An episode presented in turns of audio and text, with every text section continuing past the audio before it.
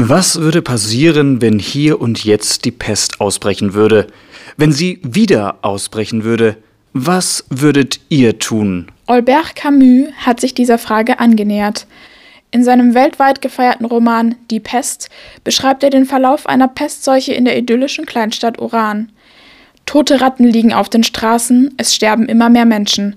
Die Stadt gerät in einen Ausnahmezustand. Der Arzt Bernard Rieu, aus dessen Sicht die Geschichte erzählt wird, kämpft gegen die Krankheit an. Das Theater Magdeburg hat den Roman jetzt auf die Bühne gebracht. Für die Dramaturgin Elisabeth Gabriel sind die Zeilen heute, 72 Jahre später, immer noch relevant. Aber warum? Haben wir die Pest nicht schon längst besiegt? Wir durften vor unserem Vorstellungsbesuch ein Interview mit der Dramaturgin führen und haben nachgefragt. Ja, die Pest ähm, ist ja ein ganz äh, sozusagen epochemachender Roman von Camus, der berühmteste Roman. Und er beschreibt darin eigentlich so ähm, äh, in einer Art Parabel ähm, eine ähm, sozusagen den, das Ausbrechen des Faschismus und äh, die Zerstörung des, durch den Krieg, durch den Zweiten Weltkrieg ähm, in einer Stadt. Also er nimmt eine fiktive Stadt, das ist eigentlich, äh, nimmt die Stadt Oran in Algerien, aber es ist natürlich eine fiktive Stadt gemeint. Und äh, für uns war das eigentlich so ein, wie ich soll sagen, ein großes Epos, was ähm, erzählt, ähm, genau, etwas, was uns heute auch beschäftigt. Die Frage nach Faschismus ist ja eine Frage, die man heute auch wieder stellen muss. Also die Positionen werden extremer. Es gibt auch so eine, ähm, eine Sehnsucht nach einem starken Führer, eine Sehnsucht danach, die Verantwortung abzugeben. Und es gibt ja eigentlich auch so es werden ja Stimmen laut, die sagen, dass die Demokratie eigentlich gar nicht so gut ist. Mhm. Man sollte sozusagen eigentlich eine Diktatur, und zwar von beiden Seiten, wenn ja die Stimmen, Stimmen laut, eine Diktatur durchaus ins Auge fassen. Es gibt ja auch durchaus linke Positionen, die auch eine Diktatur favorisieren, wenn man an ähm, die Diktatur zur Rettung des Klimas denkt. Sie sagen, dass man die Pest mit Solidarität bekämpfen kann. Können wir den Klimawandel also auch durch Solidarität stoppen? Sicherlich auch. Also es gibt ja verschiedene Herausforderungen. Es gibt ja den Klimawandel, es gibt aber auch ähm, sozusagen die allgemein, sozusagen, dass die Welt äh, für uns zu klein wird also der Platz, äh, die Ressourcen zu wenig werden, aber und dass der Müll zu viel wird. Und es gibt eben auch eben diese daraus resultierenden extremen Positionen, die stärker werden und die ähm, sozusagen die Menschen voneinander abgrenzen, Nationalismen schüren und so.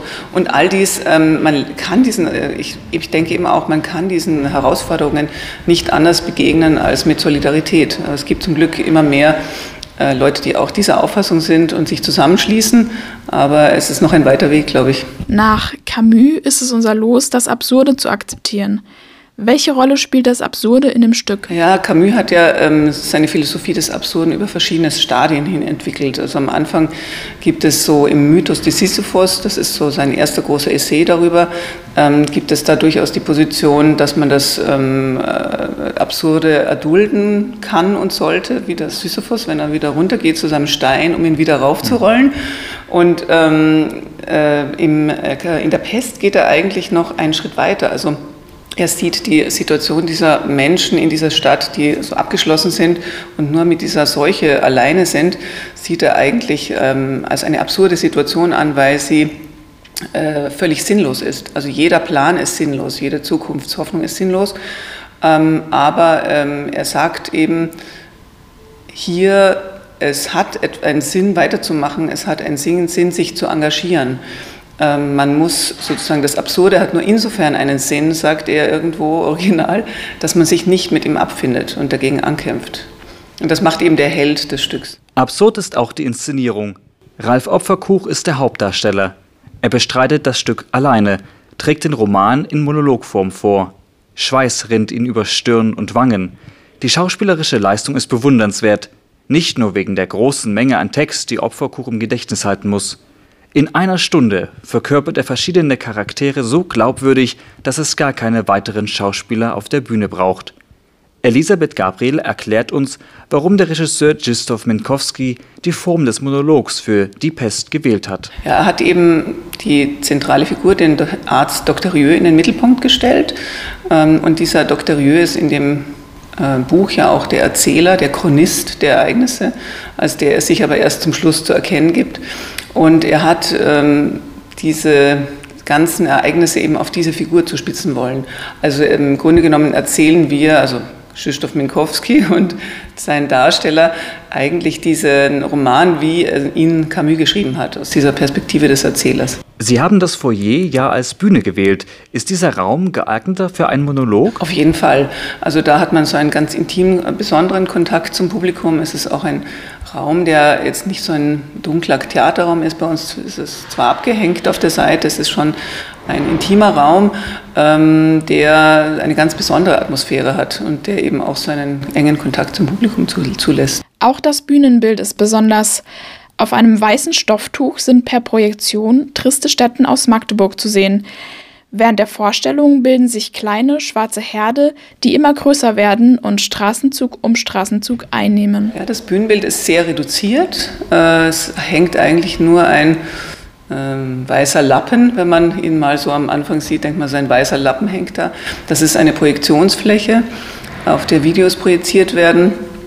Ähm, und zwar sind das Bilder aus Magdeburg. Ursprünglich wollte Krzysztof Minkowski Bilder aus dem zerstörten Magdeburg von 1945 nehmen, aber er und sein Bühnenbildner Konrad Schaller haben sich dann entschlossen, Bilder von heute zu nehmen. In Magdeburg äh, gibt es ja durchaus noch viele Stellen, wo die Folgen der Zerstörung sichtbar sind, Baulücken, ähm, ja, wo das Gras wächst, ähm, Bauten aus verschiedenen Nachkriegsepochen, die schnell hingebaut wurden und solche Dinge.